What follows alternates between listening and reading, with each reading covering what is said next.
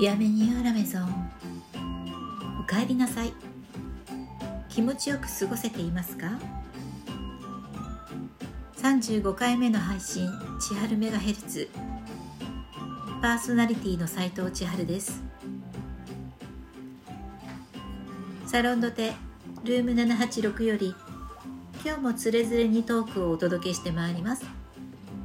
最後までお付き合いいただけたら嬉しいです。前回34回目の配信の時にちらっとお話ししましたが実は今週末は完全予約制入手困難度のレベルがかなり高い憧れのパティスリーにてめでたくアントルメと言われるケーキを受け取ることになっている私ですがこのケーキを食べる時に合わせる飲み物をまあ、紅茶にしようと思っているんですね。そしてその紅茶をどこの紅茶にしようか真剣に悩んでいる最中です。学生時代から基本的にはコーヒー派で過ごしてきて美味しいと言われるネルドリップのコーヒー店に足を運んだりしていました。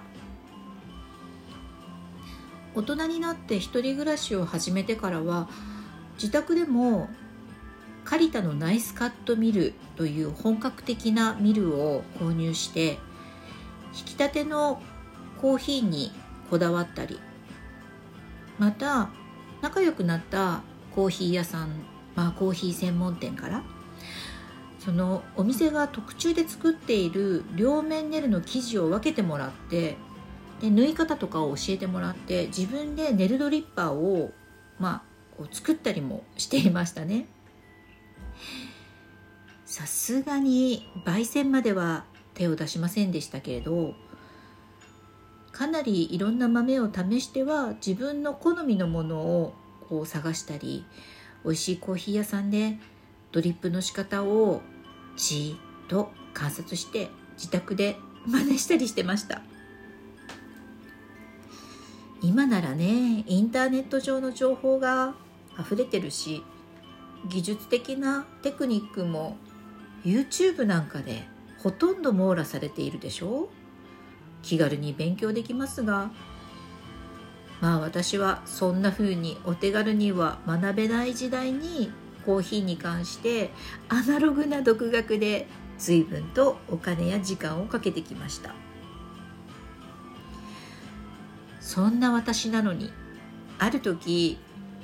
えー、仕事の依頼で紅茶専門店をメインにした店舗の立て直しのお仕事を受けることになっていきなりフランス紅茶ブランドに関わることになった経験があります。フランス紅茶って、えー、そこのメーカーはなんと50種類もこの茶葉の、えまあ、種類、まあ、フレーバーとかがあって当然なんですけど全てフランス語で名前がついてるんですよね。その名前を覚えるだけで本当に一苦労でしたまあ接客しなきゃいけませんから味や特徴はもちろん紅茶好きの方の話題にこうついていけるように紅茶のね他社のメーカーのことまで当時はやっぱり勉強しましたね。大好きなコーヒーを毎日飲むのをやめて毎日自分のところの紅茶を朝種類をどんどん変えながら1種類ずつ飲んでは香りと名前を覚えということを繰り返していたのを思い出します。接客していてお客様ににわか勉強だということが伝わらないようにまあ必死に頑張っていたんです。実際にはそれでも紅茶ど素人の私ですけれども立場上現場でスタッフ教育なんかもしながら自分もね通常の接客もしながら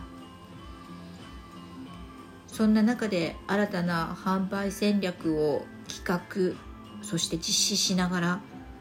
サービスも向上させながら無駄なコストの見直しなどもしながらなどなどなどなどやることてんこ盛りの中それなりに勉強したつもりでした。まあその程度のコーヒーと紅茶の知識レベルの私が今回やっとの思いで手に入れた希少なケーキには紅茶のアールグレイを合わせようと決めたので紅茶のアイテムを絞っているからには今度はどのメーカーのアールグレイにするかということなんですよね。これまでその紅茶の仕事のおかげで百貨店に入っているようなその紅茶メーカーはほとんど知っているんですけどそれ以外にも紅茶メーカーってたくさんあるしもっともっと好みに合うものとかあとねせっかくですから今後その自宅で普通に紅茶をこう楽しむだけの時も美味しいアールグレイでテンションを上げるのもいいかもしれないと、えー、今回新たにお取り寄せも含めて7アイテムのアールグレイを新たに購入して今飲み比べています。まあ飲み比べる時にねえー、まあ紅茶番のことについていろいろと調べながら、えー、飲み比べをしているんですけどそうするといろんなね紅茶の専門的なことが細かく書かれたネットの解説に触れるわけです。ついつい読み解いていくと知らなかった情報も結構な量出てくる。ワンサが出てきますたとえあなんか知ってる聞いてた知ってるみたいなことだったとしてもよくよくその情報を見てみるといかに自分がぼんやりの知識しかなかったんだかなっていうことがこう思い知らされたりするんですね。そうやって勉強をしていくとどんどん面白くなってしまって今回のその目的お題であるアールグレイのことにとどまらず茶葉のさまざまなテロワールのこととかあと等級の話とかね。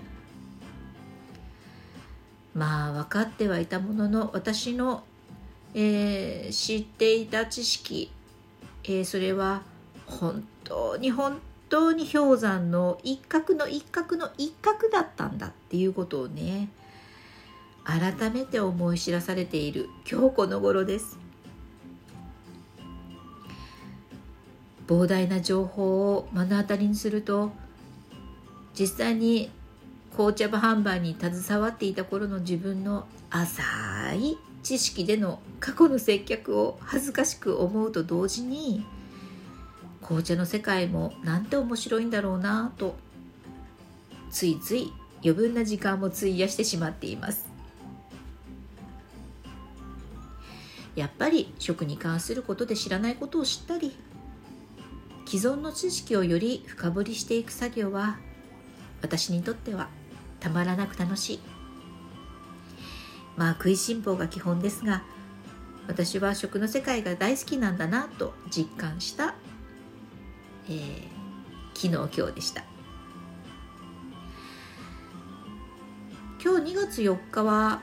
立春。暦の上では春の始まりで旧暦においては新しい一年がスタートする日でもあるので気持ちも新たにいろんな知識欲を失わず素敵な時間を過ごしていけるようにしたいと思います。今日はここまで。最後まで聞いてくださってありがとうございます。